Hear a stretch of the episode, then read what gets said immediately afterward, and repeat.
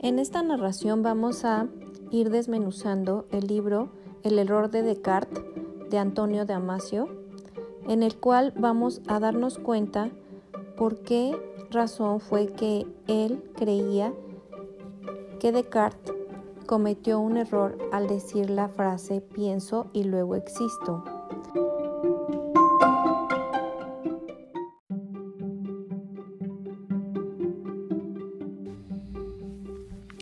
Después de tener ante sus ojos al ser humano más frío, menos emocional y más inteligente, sabía que su razón estaba deteriorada y que tenía extravíos y que cometía errores. Había poseído una mente completamente sana hasta que una enfermedad neurológica dañó un sector de su cerebro.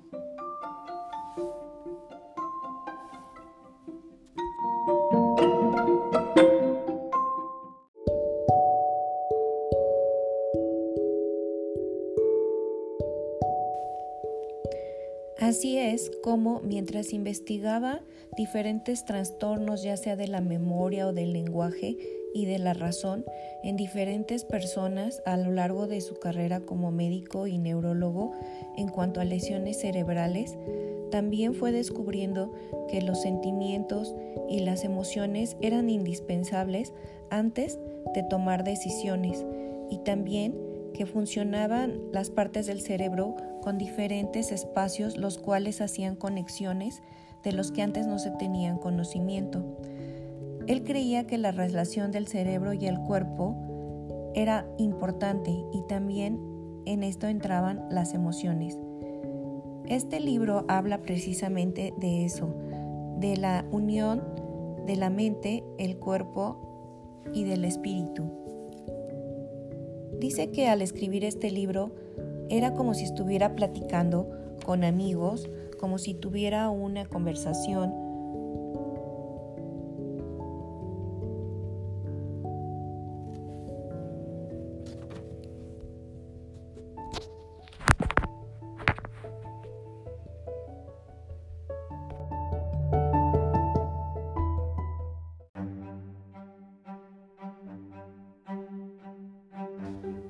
Capítulo 1.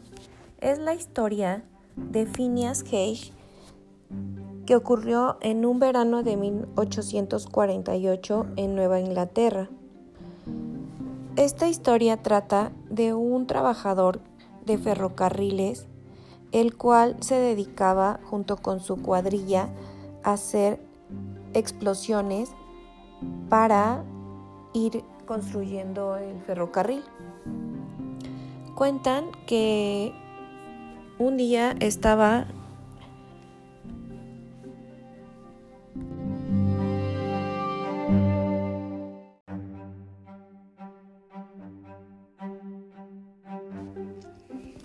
intentando preparar todo para una de las explosiones con pólvora, cuando al tener él una distracción, hubo una explosión tan fuerte todos quedaron sin darse cuenta de lo que había sucedido en realidad, pero no estaba planeada.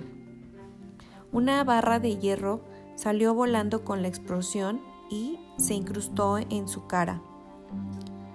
Cage, al sentir la explosión tan brutal, quedaron inmovilizados.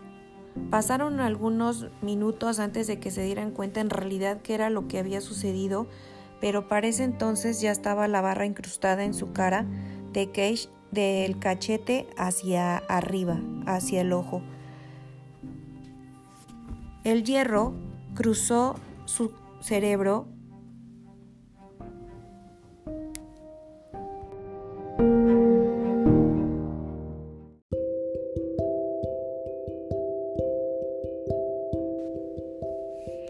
Como estaban en un lugar alejado, lo que sucedió fue que todas las personas que estaban a su alrededor no sabían qué hacer.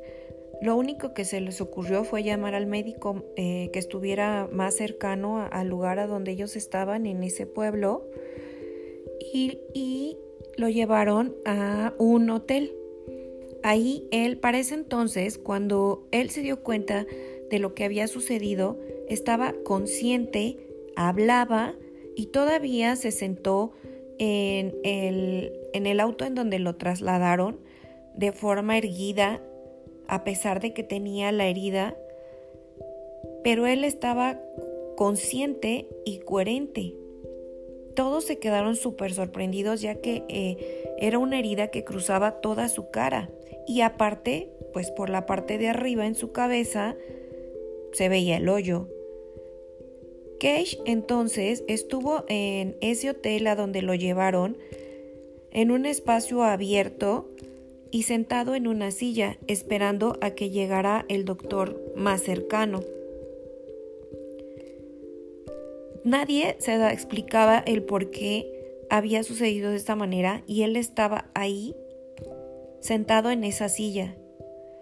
Cuando el doctor llegó a donde estaba él, vio la herida de su cabeza y se quedó completamente desconcertado al darse cuenta que podía ver las pulsaciones de su cerebro.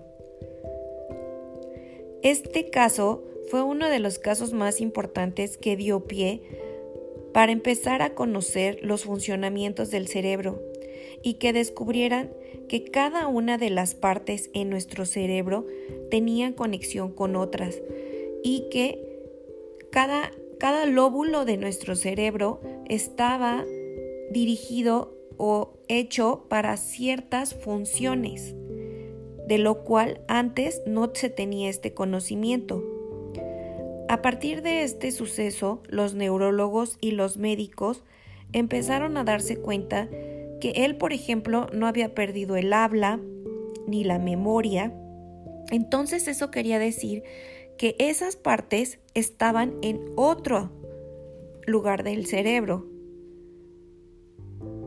Este caso fue uno de los más importantes para documentar a la neurología y empezar a hacer más estudios acerca de esto. Ese hierro que cruzó la cabeza de Phineas era una barra de hierro que medía más de metro y medio y pesaba aproximadamente 5 kilos y medio. Nadie se imaginaba el por qué al haber ocasionado esta herida en su cara, él estaba vivo y aparte coherente. Sus heridas no tardaron mucho en cerrar, aproximadamente dos meses. Todo este tiempo estuvo en el pueblo, al cuidado de, eh, el médico, que fue el que constató más adelante, incluso en ese momento todavía estaba haciendo sus estudios.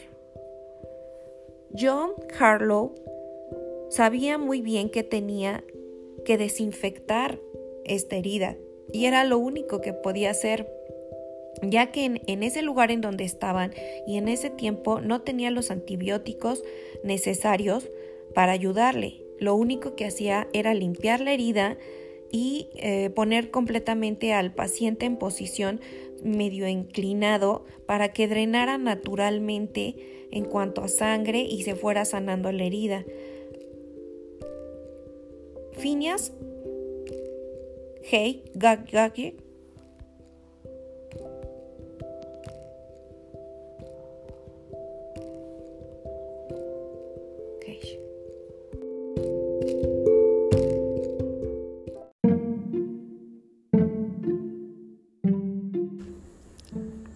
Y bueno, pues así nos cuenta el autor del libro qué fue lo que sucedió después de los dos meses en que estuvo la recuperación de Gage.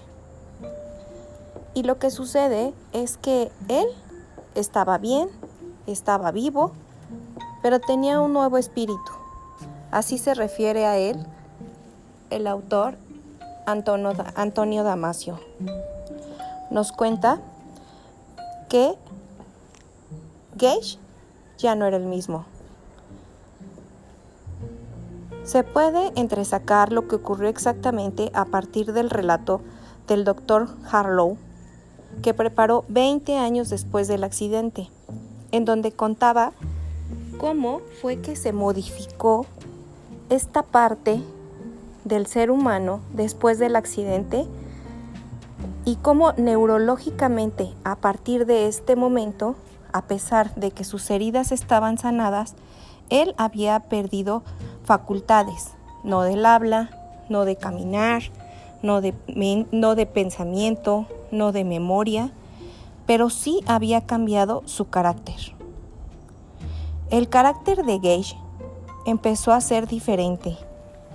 Comenzó a no importarle las cosas, a ser irreverente, a, ser grosero.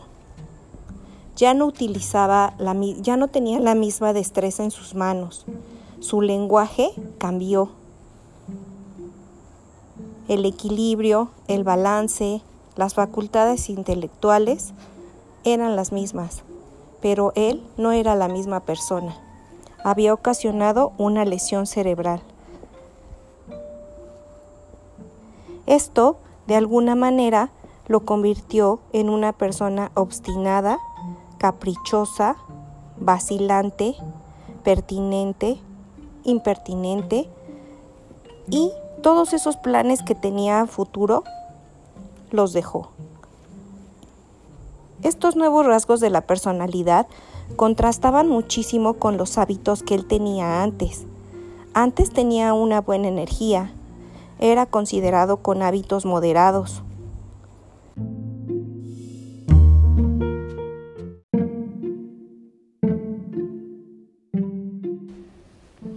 Y para concluir el capítulo 1, terminamos con la idea de el autor del libro, Damasio, en la cual dice que no hay duda de que el cambio de personalidad de, Nick, de Cage estaba causado por una lesión cerebral en un lugar específico.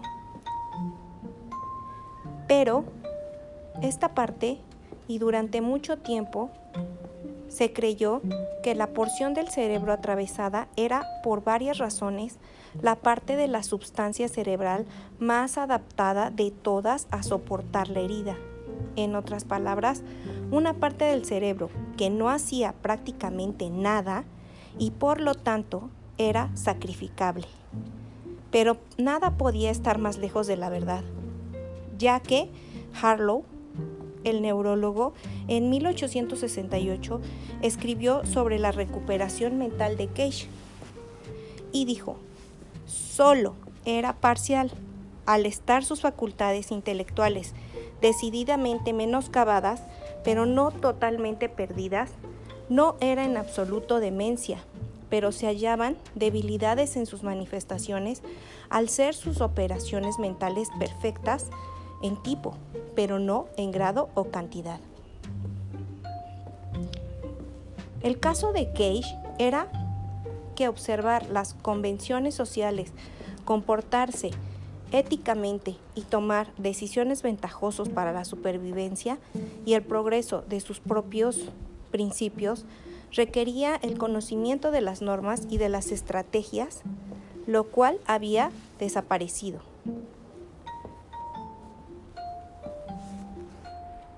Para empezar, todo lo que sabíamos acerca de una lesión cerebral con Gage era probablemente que se encontraba en el lóbulo frontal. Esta parte fue muy importante para la neurología, ya que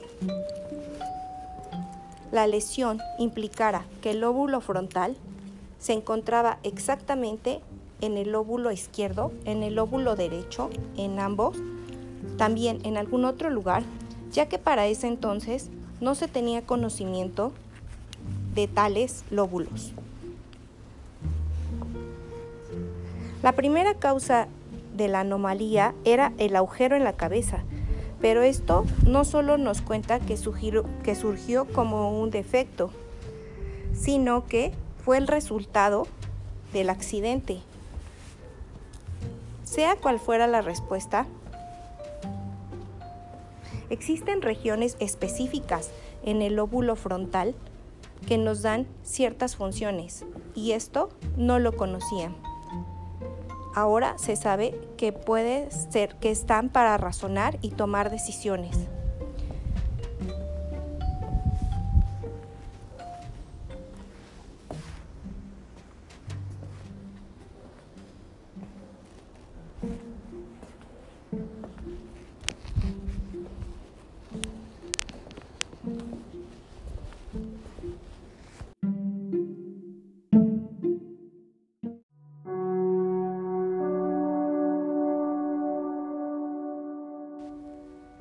Terminamos el capítulo 1 diciendo que Phineas Gage perdió algo muy, genuinamente humano, la capacidad de planificar su futuro en tanto que ser social.